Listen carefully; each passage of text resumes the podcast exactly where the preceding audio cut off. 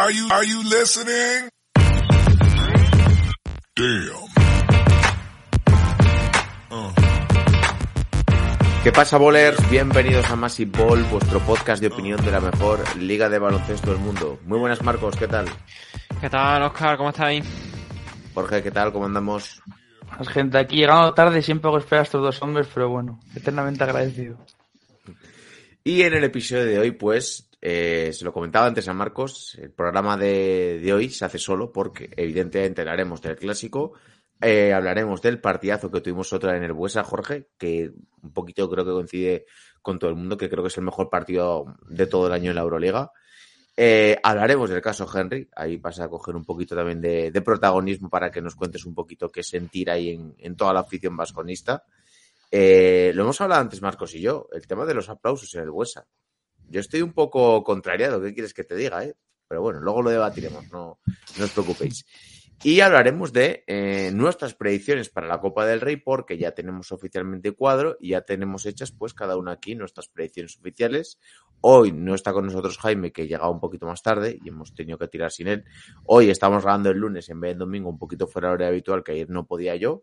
Entonces, pues eh, yo creo que tenemos un programa bastante interesante para dar palos, para, para comentar ciertas cositas, así que espero que vengáis con ganas. Siempre. Mucha, mucha. Jorge, ¿estás destrozado o no, en general? Eh, no, no, no. Hay un, hay un rayo de esperanza que se llama Max Heider que lo tenemos ahí fresquito. Mm, Ah, bueno, es verdad, el, el fichaje, el fichaje, la, la hablaremos también. Para ver si que nos puedes contar un poquito de este jugador. Así que bueno, eh, yo creo que tenemos aquí una buena mezcla para poder empezar el episodio. Así que cuando las noches de Euroliga y ACB se hacen largas y los días pesados, siempre tendréis más Ball para pasar un buen rato. ¡Comenzamos! the level of cruelty that continues to be exacted against New York Knicks fans. It's pretty hard to take. With the fourth pick in the 2015 NBA draft, the New York Knicks select Kristaps Porzingis from Liepaja, Latvia. He last played for Sevilla in Spain.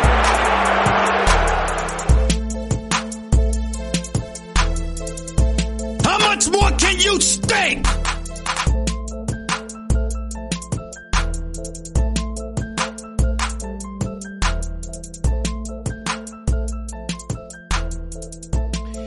Comenzamos con el episodio. eh, eh, vamos a centrarnos prácticamente en el clásico y en el partido del Buesa, pero vamos a hacer un breve repaso de marcadores. Madrid 91, Barcelona 86. Que por cierto, finalmente fue la Euroliga la que tuvo que cambiar la hora porque coincidía con el, con el derby de la Copa del Rey, que manda huevos que la Euroliga lo tenía esto ya establecido desde hace un montón de tiempo, tuviera que aquí que ceder y no que los del fútbol no cedieran. Eh, Alba 88, Valencia 94, grandísima racha la que está teniendo últimamente Valencia Basket.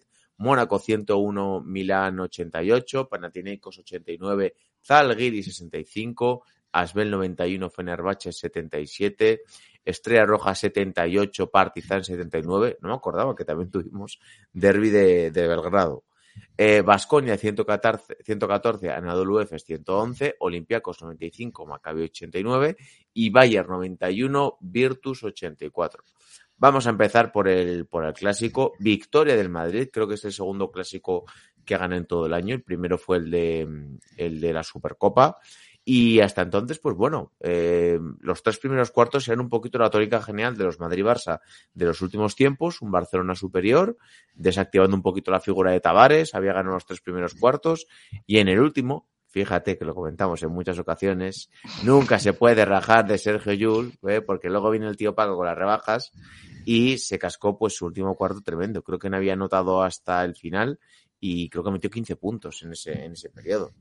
Eh, yo creo que no podemos empezar hablando de otra cosa que no sea eh, cómo dinamita el partido Sergio Yul, ¿no, chicos? Totalmente. Yo creo que se echó el partido por Montera. Yo lo quería comentar con Jaime porque sé que también es, es del Barcelona, que yo me hubiera quedado más tranquilo, fijaos lo que os digo, si por ejemplo hubiera sido como el Olympiacos Madrid, que el Madrid hubiera salido muy fuerte y el Barça hubiera sido un partido sin opciones, que lo que le ocurrió, que sí me preocupa más. Es decir, no me importa perder en Madrid, menos en un partido de fase regular, porque una cancha donde casi todos los equipos van a perder, pero lo que ha dicho Oscar me parece que fue vitaminas para muchos jugadores del Madrid, para Sergio Llull, para Musa, que hizo un pedazo de prórroga, y creo que salió muy reforzado el equipo de Chus Mateo. Que si hubiera sido un partido normal, mmm, no hubiera beneficiado mucho ni uno ni otro, ni que el Barça hubiera ganado al Madrid, pero las sensaciones sí me recordaron mucho a Belgrado, y creo que esto también lo asocia a la Supercopa, y empieza a ser costumbre que en partidos donde el Barça coge un colchón con el Madrid, tenemos toda la sensación de que estamos a dos triples de Jules, a una bandeja de Musa, de que el Madrid se reactive y termine pasándole por encima. Luego además jugadores como Gaby que siempre tienen momentos muy guerrilleros, muy positivos para el Madrid. Y ahí el otro día preparando un podcast estuvimos comentando Oscar y yo que a lo mejor Cali ni había venido para este tipo de guerras, pero todavía no veo al Barça preparado para ese tipo de partidos que te puede plantear un Olympiaco o un Madrid. Y creo que Jules fue increíble los, los últimos minutos que, que, nos dio. Mm. Jorge, ¿qué te pareció? En lo que estamos, en lo que estamos de acuerdo todos, en lo de, creo que los cuatro que hacemos este podcast estamos de acuerdo en lo de Jules, ¿no?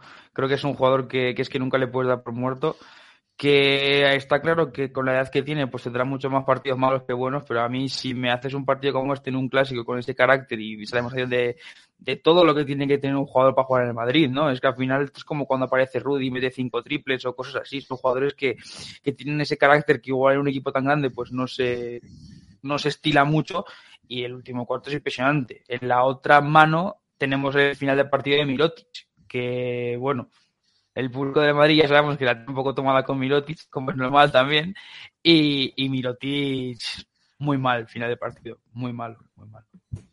Como sabía que ibas a aprovechar ¿eh? para, para dar unos cuantos palitos.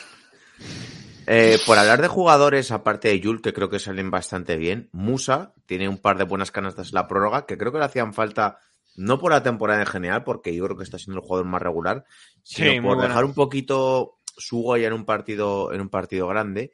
Y también quiero destacar un poco a Gerson, ya que tuvo dos ti- tiros abiertos, que hay que meterlos y que también, pues bueno, le pueden servir un poco para ir construyendo poco a poco esa confianza, además frente, frente al Barcelona. Y evidentemente lo que has dicho, Gavidec, que a mí me da la impresión, no sé vosotros qué pensáis a veces, cuando juega un poco con Yabusel, yo creo que a veces que se estorban un poco, sinceramente lo pienso, ¿eh?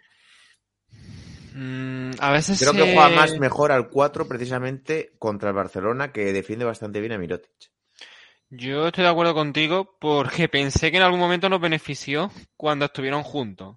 A la vez que pensaba que si estuviera uno de los dos y se fueran dando el recambio, el Barça estaría muy fastidiado, por no decir otra palabra, porque creo que son muy parecidos en algunas cosas Mm. y a veces intentan entrar por el mismo lado, así que coincido.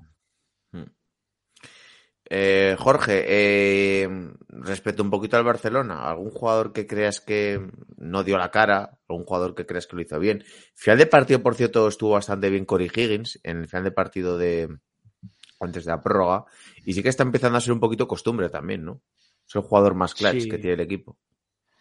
Sí, yo creo que al final el planteamiento del Barça era claro, creo que ese 0 de 5 de Sanli en, triples con la típica de sacar a Tavares de la zona con, con un pivot móvil que puede tirar, pues lastra bastante porque seguramente si esos 5 tuvieran metido 3, que eso es el porcentaje habitual de Sanli, el Barça tuviera roto el partido yéndose de 15 y igual a ella ni la magia de Yul podría haber remontado el partido, pero sí que es cierto que a mí lo de que Kulch juegue 0 minutos me chirría un poco, ya viene siendo tónica con, con Aburriquevicius, pero, pero es que, que un jugador como ese en partidos no juegue, o sea, cuando Abrines ahora mismo, por mucho que los números, puntos, lo que tú quieras, Kuric me parece un jugador mucho más aprovechable que, que Abrines. Y luego lo de Jokubaitis, pues ya no voy a decir nada porque ya me está la gente esperando en el podcast, ¿sabes lo que digo de, de Jokubaitis? Pero, pero es que está, está demostrando que para ese tipo de libre, eh, partidos- libre. no, pero es que está demostrando que para ese tipo de partidos no, no está preparado. Un minuto muy malo, está más preparado para jugar al máximo nivel Nagy que, que Jokubaitis ahora mismo. Yo viéndolo desde el lado del punto de vista del Madrid, a mí el jugador al que más pánico le tengo es a, es a Higgins, pero con diferencia, ¿eh? O sea, en el Sí. Barcelona. De hecho, si os acordáis, la última liga de Gasol, el partido de Madrid se lo echa Higgins, que es el que hace un Mm. poquito de Jul, lo que hemos hablado, lo que ha dicho Jorge, son minutos de magia, de te enchufo tres, robo un balón. El jugador que más carácter tiene en esos momentos. A lo mejor Mirotic tiene más calidad, pero yo creo que Higgins es sí, el estilete y un poquito el que se salió. Y me faltó a lo mejor ese puntito de fe, porque el tiro se puede meter o fallar, pero yo creo que si hubiera sido Jules, hubiera sido diferente. El que tuvo Satoraski antes de la prórroga, Sí. un poquillo como decepcionante, no por fallar, que es lo normal, porque es una situación, pero no sé, que fue como muy frustrante. Después de todo lo que habían metido el Madrid, que el tiro creo que toca tablero, pero no va ni al aro, y fue un poquito, creo que el Barça se apagó mucho. Y también quería comentaros si estuvisteis atentos a la polémica que hubo, porque mucha gente se lió, porque pensaba que el Madrid había ganado el averaje, pero no lo Sí. tenía porque había sido en prórroga, En que es una norma de la Euroliga. Que no sé cómo la veis vosotros. Sí, que en teoría, para explicar un poquito a la gente, eh, no cuenta el más menos de cara al averaje eh, a favor del que ha ganado porque no se suman los puntos de la prórroga y en otro caso pues sí que hubiera cantado eh, y al final, contado, perdón, y al final es el criterio de desempate, ¿no? Para, para una posible clasificación que este año puede cobrar más valor incluso porque hay equipos que están que están muy apretados. A ver, yo no me acordaba, sinceramente, no, no me acordaba. Si es la norma que está puesta, pues es lo que ahí ya está me parece lógico que habiendo prórroga cuente la veraja, sinceramente, porque al final, si no, si no es que sería empate, realmente. O sea, es como cuando un partido de fútbol se la prórroga y se gana la prórroga. O sea, cuenta también el resultado de la prórroga y los goles o lo que sea. Pues esto es lo mismo. Yo me Si la norma estaba puesta de antes, pues ya está. O sea, Creo que incluso en, en Dazón cuando lo comentaban nadie lo dijo y yo me acordé de Pilar Casado no, rectificó, sí, me acuerdo. Sí, eso es. sí. que yo estaba un poco rayado justo por eso, porque pensaba que si había empate la norma decía que exacto que no contaba ese partido por el averaje. Bueno, pues Para mí también debería contar. O sea, yo tengo Sí. recuerdo de un partido de Vasconia hace muchos años contra, creo que el Lituvo Ritas. Tenemos que eh, clasificar para top, para top 8 o top 16 era, me parece. La gente se piró del pabellón porque íbamos 5 abajo a falta de 5 minutos y había que ganar de más de 8 y Vasconia llegó a la prórroga, ganó en prórroga de más de lo que había que ganar y clasificó para, para top 8. Entonces, no sé, no me parece que tenga sentido que porque tú llegas a una prórroga como que se queda ahí, ¿no? O sea, te quedas empate y ni para ti ni para mí. Sí. Hostia, no- hablando de eso, no sé si os acordáis, fue hace unos años, creo que fue Maccabi y Estrella Roja, no me acuerdo quién fue, que jugaban a perder, Sí. a perder para llegar a la prórroga y lo que dices tú, y ganar.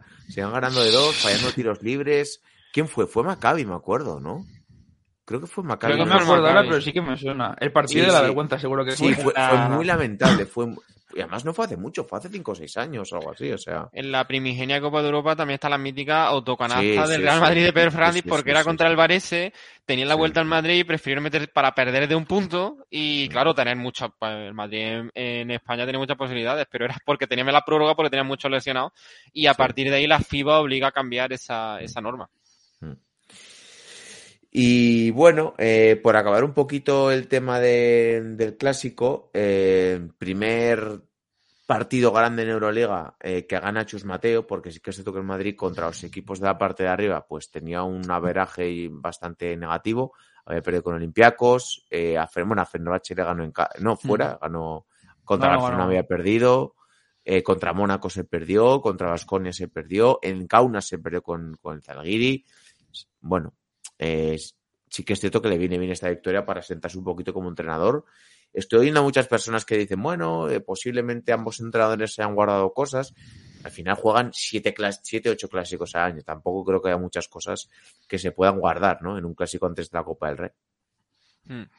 Yo, igual que he dicho que me preocupa esa, esa incapacidad del Barcelona con las rentas, creo que, y Jorge lo ha dicho en algún podcast, el problema del Madrid a veces es su fan en las redes sociales con la histeria por una derrota o por un partido que no le ha gustado a Chus Mateo, ya parece que hay que tirarlo todo por la borda. Y ese creo que puede ser, si por ejemplo el Madrid hace una buena Copa del Rey, pero queda subcampeón, ya se pierde con el Vasconia a la final por dos puntos.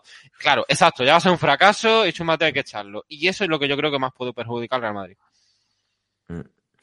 Sí, además es que está escuchando antes un podcast y hablaban eh, y decían, bueno, es que el Madrid no llega muy bien a la Copa del Rey.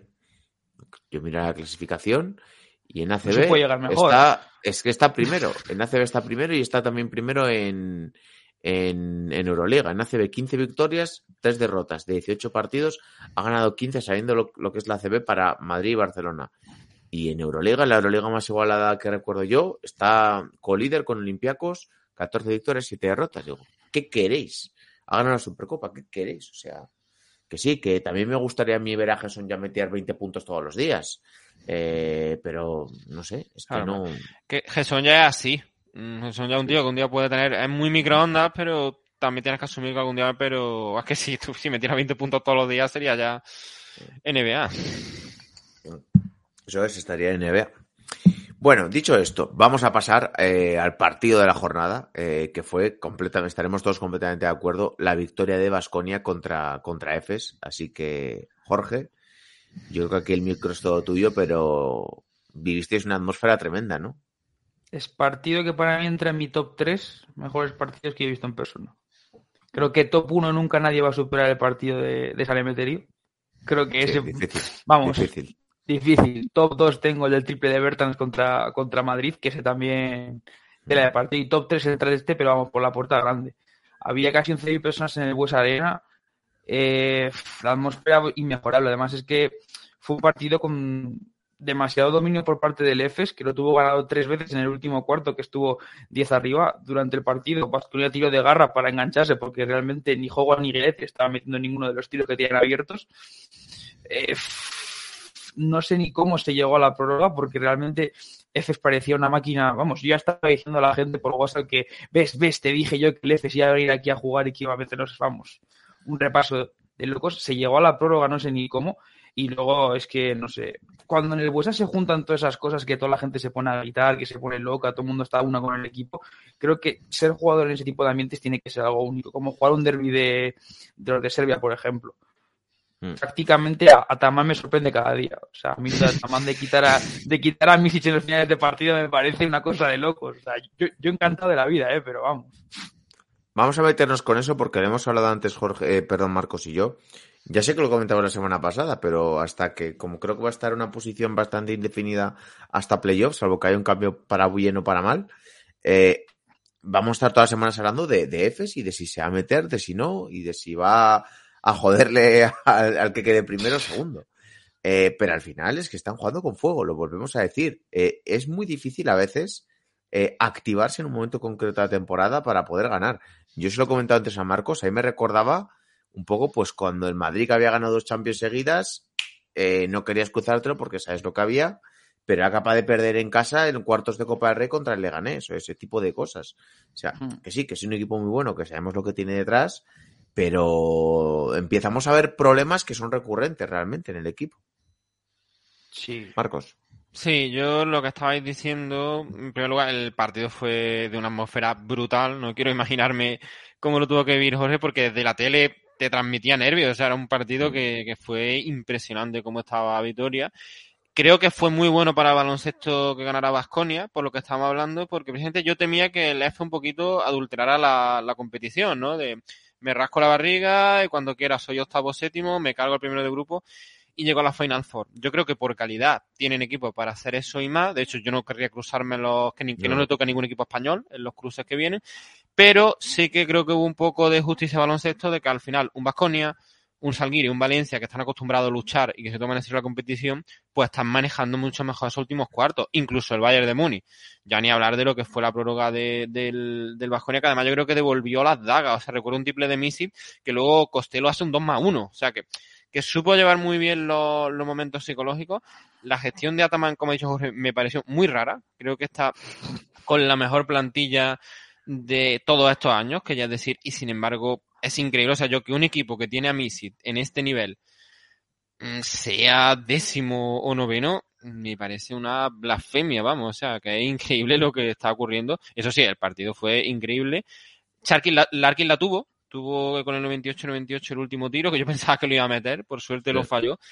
Y a partir de ahí, bueno, Darius Thompson, la- el tapón que le pone a Play, yo creo que el Anadolu se está encontrando con que a lo mejor ellos sí quieren, pero es que a lo mejor los rivales no van a querer ahora, porque y están más en forma que ellos. O sea que va a ser muy interesante la última jornada de los turcos. Mm. Vamos por partes. Eh, lo primero, lo hemos hablado al principio. Marcus Howard eh, no está acertado durante todo el partido, pero al final eh, mete los tiros al final cuando los tiene que meter, lo cual es un buen indicativo de que este jugador, a ver, lo hemos dicho siempre, sería más regular, estaría en NBA, pero que tenga esa capacidad de activarse cuando quiera es una virtud muy, muy poderosa, ¿no, Jorge? Mérito de Peñarroya ahí porque eh, Howard, como habéis dicho, todo el partido fallando y últimos cinco minutos le deja jugar de base. Cuando Thompson llevaba 17 puntos, 15 asistencias, sientas a Thompson y dejas a jugar de base para que te remonte el partido y que haga lo que quiera. Entonces, a ver, que le podía haber salido horriblemente mal y al día siguiente podemos estar criticando a Peñarroya. Si fuéramos fan de Madrid, vamos, Peñarroya a la calle ya porque ha sentado a Thompson. obviamente. Pero salió, salió perfecto y, y es que es, Howard es un jugador que en un, en un en un ecosistema libre, por así decirlo, en el que puede hacer lo que quiera, es, es perfecto. O sea, porque él no asume lo que quiere, nadie le va a decir nada si falla, porque realmente si Vasconia, lo, lo dijo Peñarroya en rueda de prensa, si Vasconia pierde este partido, nadie se va a tirar de los, de los pelos. O sea, porque es un partido peleado de igual a igual contra un bicampeón de Europa en el que cada golpe que daban ellos tú lo contestabas aún mejor. Entonces no vas a decir nada. Para mí el, el partido, el MVP del partido para mí fue Giedraitis, porque coger 18 rebotes siendo un alero, o sea, yo cuando salí del, del partido siempre miro el teléfono de las estadísticas y cuando vi 18 rebotes dije, a ver si la que se ha fumado un porro va a ser la de la mesa.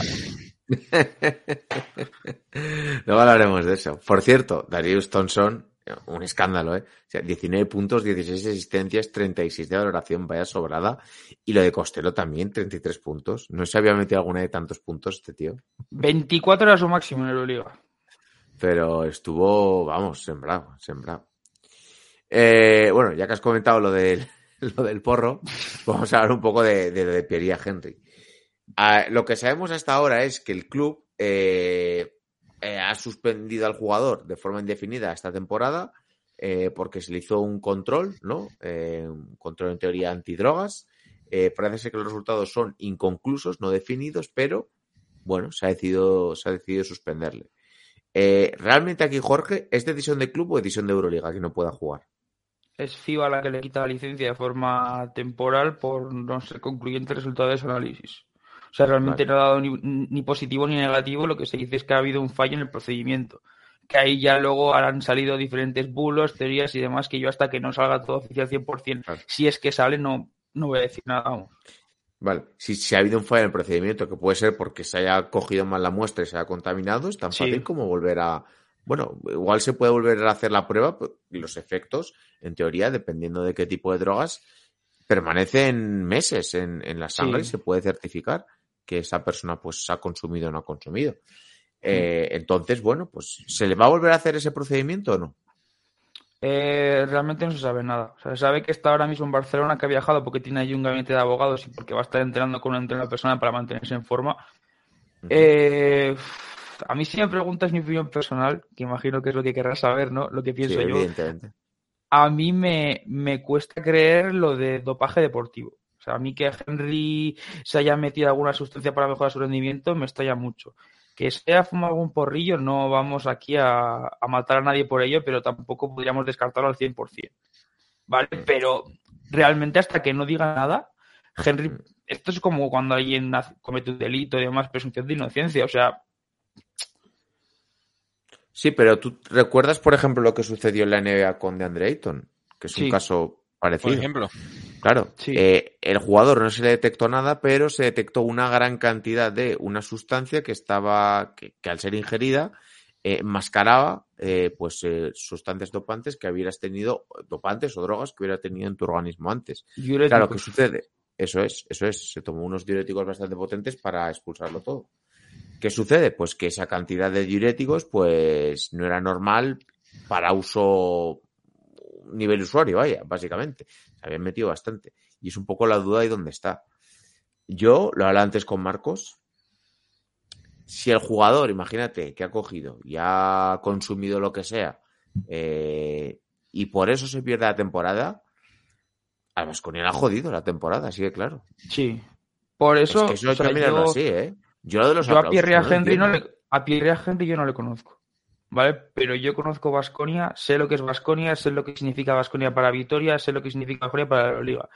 Yo creo que Querejeta es un tío bastante sensato como para que si no está seguro de que un jugador no ha hecho nada malo, no le deja el otro día ir al pabellón, recibir un homenaje del público, que se saque fotos con niños, que dé abrazos a todo el mundo, y tampoco yo creo que el jugador, si, sabe que es culpable, se ponga en esa posición. Yo quiero creer que eso no, no es así. Quiero creer. Luego ya que sea lo que tenga que ser, pero a mí y que el jugador se vaya a Barcelona a mantenerse en forma y demás, te demuestra que él confía que en un tiempo prudencial se pueda solucionar. Vale, bueno, si es que no tú piensas tampoco tendría mucho sentido. O sea, yo el otro día sí que lo vi como un homenaje de despedida de, bueno, venga, hasta luego, ya está. pero tampoco tiene mucho sentido que Henry, situación en la que está, que sigue en Vitoria, ¿no? Y que cada partido de Vasconia viajara o que se quedara en el banquillo, mucho sentido no tendría. Marcos, ¿qué opinas un poquito tú del tema?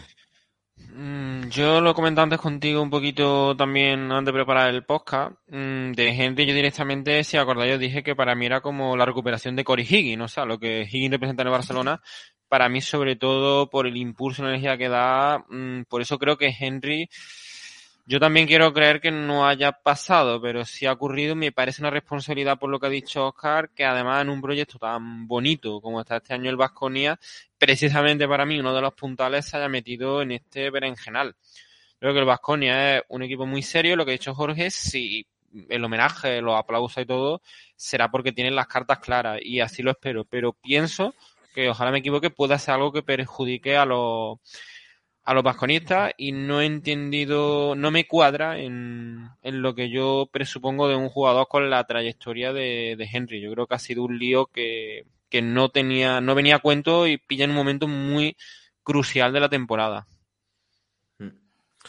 Bueno, veremos un poquito cómo desemboca todo. Al final, pues veremos si vuelve a jugar con Vasconia y qué acaba sucediendo con él, pero con calma porque no sabemos nada y hay que tener mucho cuidado con este tipo de temas de acusar. a una También he leído así por, por poner una anécdota un poco parecida. Mitoglu del Olimpia de Milano lleva siete meses suspendido con un análisis de, de, de orina también un poco inconcluyente y lleva siete meses sin jugar protestando el jugador a la, a la FIA para que le devuelvan la licencia. O sea, no lo sé, son casos un poco espinosos. Sí, sí, la verdad que ese caso es muy raro, ¿eh? Siete meses, ¿eh? O sea, Sí, que siete, si tenías siete, algo, siete. te han podido hacer en siete meses 50 análisis si quieren, ¿eh? O sea, no creo que todo sea tan lento como para... Veremos qué sucede. Eh, por acabar un poco con la parte de Euroliga, eh, creo que querías hablar, Marcos, un poquito de, de Mónaco, ¿no?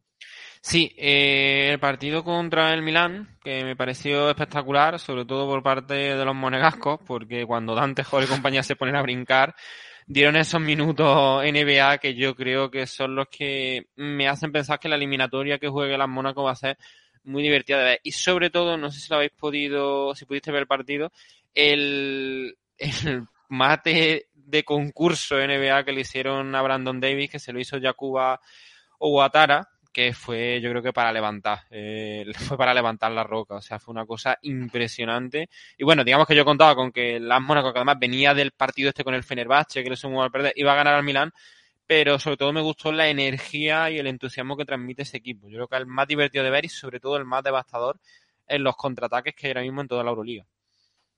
Mm. La verdad es que es un equipo tremendamente físico, ¿eh? O sea, da miedo cruzártela con él en un partido que no te entres los tiros, que te empiecen a defender una eliminatoria. Ojito, eh. Ojito, cuidado. Sí, sí, sí. Y que te, o que te roben a lo mejor un partido en casa y sepas que te quedan dos en la... Pues eso puede ser muy, muy jodido para un rival. Eh, vamos a repasar, si queréis, la próxima jornada de Euroliga, que precisamente lo hemos comentado eh, antes un poquito. Ya es, va a ser la jornada número 22 y tenemos los siguientes partidos. Fenerbahce, Olympiacos, eh, esto va a ser todo el jueves. No, jueves no, mañana. Que, hostia, tenemos doble jornada. Mañana. Jornada doble, sí, sí. Madre mía, mi vida. Si Sí, no esta semana doble. Bueno, pues ya sabéis que muy atentos estas semanas que, que suelen ser claves. ¿eh? Mañana tenemos 31 de enero eh, Fenerbahce Olympiacos, eh, Milán Basconia, Valencia Bayern, Partizan Asbel, Barcelona Maccabi y Virtus Estrella Roja. Y luego ya el miércoles tenemos eh, Anadolu Efes Talguiris, Alba Mónaco y Real Madrid eh, Panathinaikos. Y la siguiente jornada, por ver un poquito qué rivales tienen los equipos españoles, por ejemplo, Valencia juega en casa contra Maccabi, eh, Barcelona juega en casa contra Bayern, Madrid juega fuera en casa del Mónaco, partidazo, partidazo para ver, y tienes partido de tu Basconia el día 3 contra Panathinaikos, así que, bueno, Panathinaikos que se va a pegar esa gira por, por España. Tenemos también el 3 de febrero, ojito, un Olympiacos en Anadolu Efes, eh, a las 8. O sea, te van a joder ese partido también, Jorge. Sí, a ver si con suerte ganan los Olympiacos. Eh, por cierto, es que no me extrañaría nada que pierda eh, Anadolu en casa con el Zalgiris y luego gane Olympiacos algo así. O sea, no me Sí. extrañaría nada.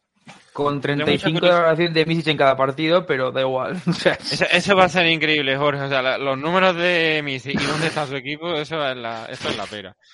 Y con mucha ganas del el Valencia-Maccabi. ¿eh? Ojo el Valencia como Sí. le gana al Maccabi, ¿eh? Ojo el Valencia.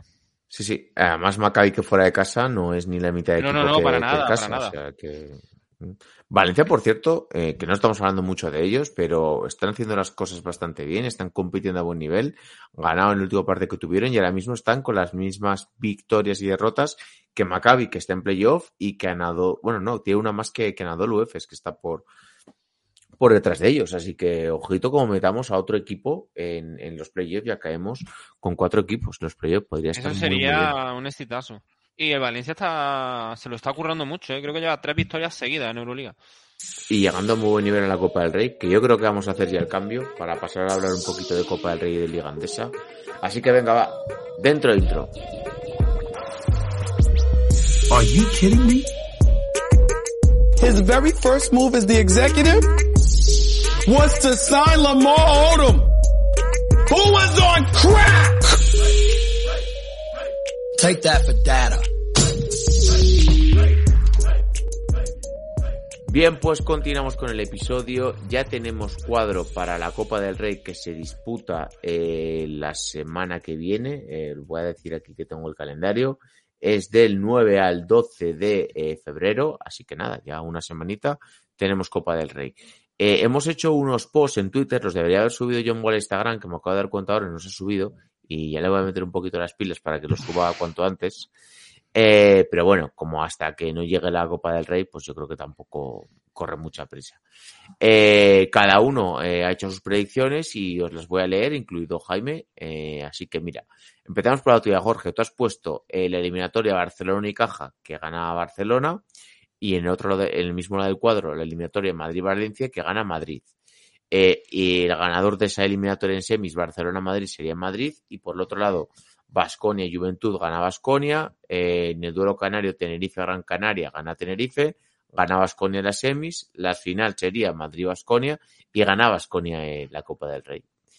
Eh, tengo por aquí las de Marcos. Marcos es igual hasta las semifinales por eso del cuadro. Barcelona-Madrid, pero ganaría Barcelona que llegaría a la final. Por el otro lado del cuadro mismo, cree que Basconia llega a la final y que eh, el campeón de la Copa del Rey es el Barcelona. Y las de Jaime, que no está aquí, eh, es el mismo cuadro que el de Jorge. Una semifinal Barcelona-Madrid. Gana Madrid. Por otro lado llega Basconia, que es un poquito lo que los tres habéis creído, que Basconia llega a la final. Y el campeón en este caso sería el Madrid. Así que mirad, uno de cada, excepto pues el Basconia, que nadie. No, perdón. Eh, Se pone Tenerife, cada, pero el escudo es el de... uno de cada. Es el, G- es el de CBC, ¿no? Sí, es el de Hmm. CBC. Bueno, ya sabes que John Ball se equivoca. Igual te dice, mira, aquí está en Unovi y es Bertrand, ¿sabes? O sea, ya sabes que ahí hay siempre hay bastantes líos. Eh, vamos a comentar un poquito el cuadro. Eh, yo creo que lo principal es que no vamos a tener una, una final Madrid-Barça, eh, que ambos van a tener una primera ronda bastante competida porque Unicaja está jugando bien, Valencia ya lo, ya lo hemos hablado, es un, yo creo que el rival más potente de, los no cabezas de serie y Vasconia está ante una oportunidad bastante potente de poder llegar a la final y ganarla. Sí. Sí, o sea, yo estoy muy de acuerdo con la, con la predicción de, de Marcos. O sea, estoy de acuerdo con la mía y con la de Marcos. Porque creo que si Barcelona llega a la final, Barcelona tiene muchas posibilidades de ganar a Basconia porque se nos da mal. Y creo que si Madrid llega a la final, Basconia tiene muchas opciones de ganarla porque a Basconia se le da mejor el Madrid. Entonces, estoy de acuerdo con los dos. Mm, Yo lo que veo, lo que ha dicho es que creo que el primer baile de- del Barça es muy complicado porque el Unicaja lo vi muy bien el otro día contra el Valencia me está, creo que viene más descansado a lo mejor que otro. Es cierto que pienso que el Valencia a veces en ACB le pesa el buen trabajo que está haciendo en Euroliga, pero aún así creo que con los aleros que tiene, con Brizuela, le puede dar muchos problemas al Barça.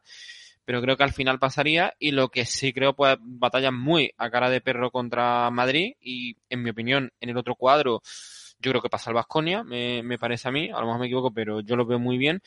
Y lo que sí pienso es eso, que van a ser partidos muy apretados, es decir, que si el Barça le gana al Madrid va a ser por poco y al Vasconia también pasándolo mal, pero creo que al final un poquito. Lo que sí ahora cambiaría es que si el Barça va ganando de 10 puntos en el tercer cuarto al Madrid, va a terminar palmando el Barça. Casi prefiero un partido empatado porque vaya ganando el Madrid de poco, porque la remontada ya está claro quién, quién es el que se las lleva. Eh, mucho cuidado con que el Vasconia llegue a la final, eh, porque evidentemente son tienen tres partidos en cuatro días. Es un equipo que no tiene, tan, tiene rotación, pero no tiene tanta rotación como Madrid o Barcelona, que se pueden permitir el lujo de pues, poner algún secundario que rinda tan a un gran nivel. Eh, mucho cuidado con ese tema, que ya sabemos cómo funciona. Ya sabemos cómo funciona. Eh, ¿Veis con alguna posibilidad a Madrid y Barcelona de caer en cuartos? Mm, en un mal día sí. Sobre todo, a lo mejor por el lado del Unicaja, si tiene un- Lo que sí no creo, que no se me enfaden los, amigos del Unicaja, no veo un equipo haciendo tres machadas. Sí veo una, o sea, el Unicaja le puede- pero ya no creo que le dieron susto al Madrid, me parece, lo que hemos dicho. No creo que haya rotación suficiente para dar tres golpes y luego ya encima. Si se, que encima contra el Vasconia, hipotéticamente en la final, lo dirá. Pero sí, un susto sí. Puede haber un descalabro de uno de los grandes, eso sí. Pero no creo que dos. Jorge. Yo creo que no va a haber ninguno. Creo que va a ser el, el típico año en que toda la gente está en plan. Unicaja viene muy fuerte, muy fuerte, está jugando Sí, muy sí, sí. bien. Valencia igual, en Euroliga muy bien. 20 arriba Barça, 25 arriba Madrid. No O sea, digo tú- que vaya a ser así, ¿eh? pero, pero generalmente pasa eso, que siempre que van como con expectativas de, de que va a ser un escándalo, luego pasa lo de siempre. Amarrategui total, ¿no? Sí, sí, sí. Ya, ya sabes que me gusta jugar de seguro. Eh, Lo que sí también es que no se cruce en Madrid y Barça Sí. en la final, que sea antes. Basconia, ¿creéis que va a caer antes de llegar a la final? ¿Creéis que va a llevar bien la presión de estar obligado a llegar a la final? Yo creo en el trabajo de Peñarroya y me parece que el Vasconia sí se va a meter en la final. Yo creo que sí ya. Yo no hace falta que responda. Mm. Sea, yo estoy ¿Tienes un nervioso desde de ya, cangelo? vamos. No, no, yo ¿Tienes estoy cangelo o no? nerviosísimo desde ya. Sí, sí, sí, sí. Estoy cagado con el partido del martes contra Milán, imagínate, por la Copa del Rey. Vamos. Pues bueno, todavía nos quedan un par de semanas y queremos comentando un poquito todo lo que pasa, pero bueno, ahí tenéis en nuestro Twitter eh, las predicciones. Ya le diré aquí a John Ball que la suba también a, a Instagram para que quede más constancia, que siempre son más permanentes. Por hacer un breve repaso de lo que ha sucedido en la CB, eh, repasamos brevemente marcadores. Fue Labrada, que es un drama, 67, el Leno- Lenovo Tenerife 95. Río Breogán 99, Covirán Granada 67, Bilbao 51, Juventud 70, Girona 73, Barcelona 84, Manresa 69, Madrid 94, Unicaja 102, Valencia 86, UCAM Murcia 80, Basconia 87, Gran Canaria 75, Mombus Obradoiro 68 y Casa de Monzaragoza ganó a Betis 89-82. Por arriba un poquito todo sido igual. Eh, primero Madrid, empatado con el Barcelona 15-3. También siguen arriba Basconia, eh, Tenerife y Basconia. Unicaja quinto, Gran Canaria sexto, Juventud séptimo, Valencia octavo. Y bueno, pues aquí tenemos una pequeña lucha por entrar en playoff entre Valencia, Río Brogan, Mombus Obradoiro, Bilbao y UCAM Murcia que están en un partidito todos estos equipos. Por abajo, último fue Labrada, después Manresa, después Betis, Covirán Granada y Casaemón que han abierto una brecha de dos partidos con respecto a los, a los equipos del descenso y Girona que parece que bueno que está un poquito más desahogado que, que al resto. No sé qué os apetece destacar, chicos. El partido que saca Zaragoza le da media salvación. Sí, sí, sí, sí, totalmente de acuerdo. En la prórroga además. ¿Mm? Crucial, yo creo que sí. Es la, es la victoria bisagra, totalmente. Mm. Eh, además, el otro día, cuando no se había escuchado el podcast, estuve Mm. charlando con los Sí. amiguetes del show del básquet, que son de Zaragoza, y decían eso. Yo les metía un poco de prisa con lo que hablamos siempre de Daimara, y os decían que, bueno, que son cosas del entrenador, que respeta mucho los plazos, que, que hay veces que dice que cuando ellos creían que cuando el partido estaba ordenado, eh, a Daimara mejoraba el juego y fluía con el juego. Pero cuando el partido estaba desordenado, no era capaz un poco de encontrar esa fluidez y ese orden para, pues, desde hacer varias cosas eh, que el equipo pudiera mejorar. Al final ya sabemos que es muy joven y que igual los pivots incluso maduran más tarde. Pero bueno, yo sigo con, mi, con mis 13, ¿no? Que, que tiene que jugar. O sea, que es que, que tiene que jugar. Pero sí que es cierto eso, que el partido, como bien decías, Jorge, le da media salvación a, a Casa de Mon. Hmm. Eh, ¿Creéis que se va a mover la zona de abajo o creéis que nos quedamos así toda la temporada? Lo de Fuenlabrada, cuidado, que tiene muy mala pinta, ¿eh? Mucha, mucha, muy mala pinta. Y además cada jornada un poquito se agranda el pozo, que es lo malo en estos casos. Porque si más o menos está ahí en la, en la hilera de equipo, pero es que se está despegando para mal. Ha habido fichaje sorprendente además del, del Fuenlabrada que ha fichado a Hugo Besón. Mm. Que los que sean aquí frikis, Vasconia está a punto de fichar a ese tío unas cinco veces. O sea, de ser futurible para un Vasconia y acabar en Fuenlabrada, malo no puede ser. Es un fichaje bastante sorprendente. Mm. Eh, que por cierto, no hemos comentado que vosotros en Vasconia tenéis nuevo fichaje, se me ha pasado antes. Max Heidegger. Háblanos un poquito de cómo es como jugador. Sí, yo como me traga unos 50 partidos suyos condensados en highlights de 3 minutos, pues te puedo decir que es como el Marcos Howard de marca blanca, ¿no? Vamos a llamarle de momento. Porque. es un bueno, tirador, ¿no? Es un Es tirador. un tirador, o sea, por lo que he visto en defensa, que me perdone el chaval, pero debe ser lo más parecido a un agujero negro que ha pisado la Liga CB, pero, pero en principio a- anotador compulsivo. O sea, yo he visto Mm. vídeos y entra mucho más a canasta que, que Howard y intenta organizar más el equipo, pero yo pienso que no se parece en nada a Pierre y a Henry, o sea, pero en nada, y yo creo que Peñarroya sigue apostando por esos ratos de, de locura con los bases y que, y que salga para donde Dios quiera. Mm.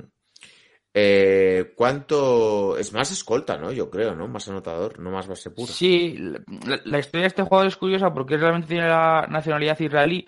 Entonces, según acabó la universidad, que acabó bastante bien, fichó rápidamente por Maccabi, porque al final Maccabi, pues todos los jugadores israelíes, pues intenta, intenta pescarlos y realmente no jugó con Maccabi. O sea, el primer año ya fue cedido a, a Alemania, me parece, y después ya se desvinculó y fichó por, por equipos turcos. A mí lo que, lo que venga del baloncesto turco no me suele gustar, porque creo que son equipos que tienen mucho dinero que les sobre y que siempre fichan, pues, sin tener Mm. mucha idea. Me gusta más Liga Alemana, además, pero yo lo que diga Salazar a la misa, ahí no, no me voy a meter. Eh, Marcos, ¿alguna otra cosita de la jornada que te apetezca repasar? Mm, No, lo que ya hemos mencionado de que estoy viendo la Unicaja bastante, bastante fuerte, haciendo una muy buena etapa en la CB y creo que Madrid y Barça un poquito ya en velocidad crucero, ¿no? Sobre todo no están teniendo muchos problemas, creo que llegan bien.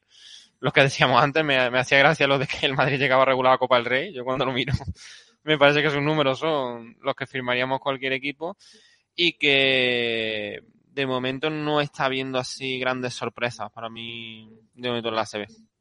Ujú. Eh, la semana que viene entonces es la última jornada antes del parón de, de la Copa y luego ya nos metemos en la semana de la Copa que yo creo que haremos una buena previa la, la semana que viene hablando un poquito pues de profundizando más en esas predicciones viendo si algún equipo llega con alguna baja de última hora o hemos visto algo que, que pueda hacernos pensar que puede haber una sorpresa. Cuidado esta semana que es jornada de la Euroliga, que es exigente, cuidado con el tema de físicos con ciertos jugadores que estén justos, lesiones, que pueden, o jugadores que se quieran reservar un poquito para llegar mejor también a ese, a ese fin de semana, algún entrenador que haga más rotaciones de lo normal. Veremos un poco lo que. Marcus Howard ya se torció, se torció el tobillo contra, contra Murcia, minuto 3 de partido. Camilla, yo venía bastante contento, vamos a decir, del partido de- del viernes. Empezó el partido a los dos minutos y ya se le había caído el mundo encima. Cuando el chaval se fue por la banda cojeando que parecía que... Sí que es cierto que Howard es un poco pupas. Eh, siempre parece, siempre parece que se ha, que se reventado entero y luego al día siguiente está dando tan normal. Pero creo que contra Milán no jugará y veremos el viernes contra Panathinaikos. Mm. Por cierto, la semana que viene en ACB tenemos el domingo a las doce y media eh, Barcelona-Valencia y el domingo a las seis y media Madrid de nuevo Tenerife. Así que bueno, eh, buena oportunidad por ver partidos en, en la cabecera. Y tienes a, mm, el domingo a las cinco Vasconia que se llama Zaragoza para que veas a Daimar en directo. Jorge, Le ¿te mandaré recuerdo de tu parte, le voy a decir, conozco, conozco a tu único y mejor fan en toda España. Tú mándale y dile que se venga aquí un día para el podcast y que le, le trataremos bien. ¿eh? Eh, así que nada, chicos, yo creo que vamos a ir finiquitando el episodio. Eh, lo de siempre, cualquier duda o sugerencia nos lo ponéis en la caja de comentarios. Podéis escuchar el podcast en las plataformas habituales, en Evox, en iTunes, en Spotify. Hoy lo hemos subido un poquito más tarde, pero al final siempre el lunes. Y nada más, que os preparéis para esta doble jornada de Euroliga y que la semana que viene tenemos la Copa del Rey. Luego ya enseguida nos meteremos en playoff de Euroliga, que esto empieza, empieza lo bueno. Empieza la parte que nos gusta. Ya no parar, ya no parar. Vamos, vamos. Pues nada, chicos, eh, gracias a todos por escuchar el episodio, por apoyarnos. Se despiden de vosotros Marcos y Jorge. Un saludo. Y nos vemos en el próximo podcast. Un saludo a todos, chao, chao, cuidaros.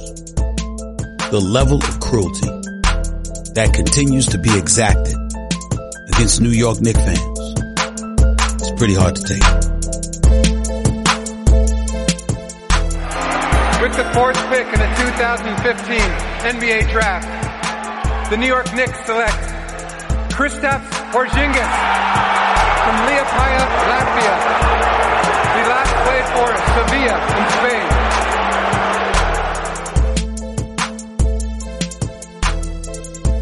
How much more can you stink?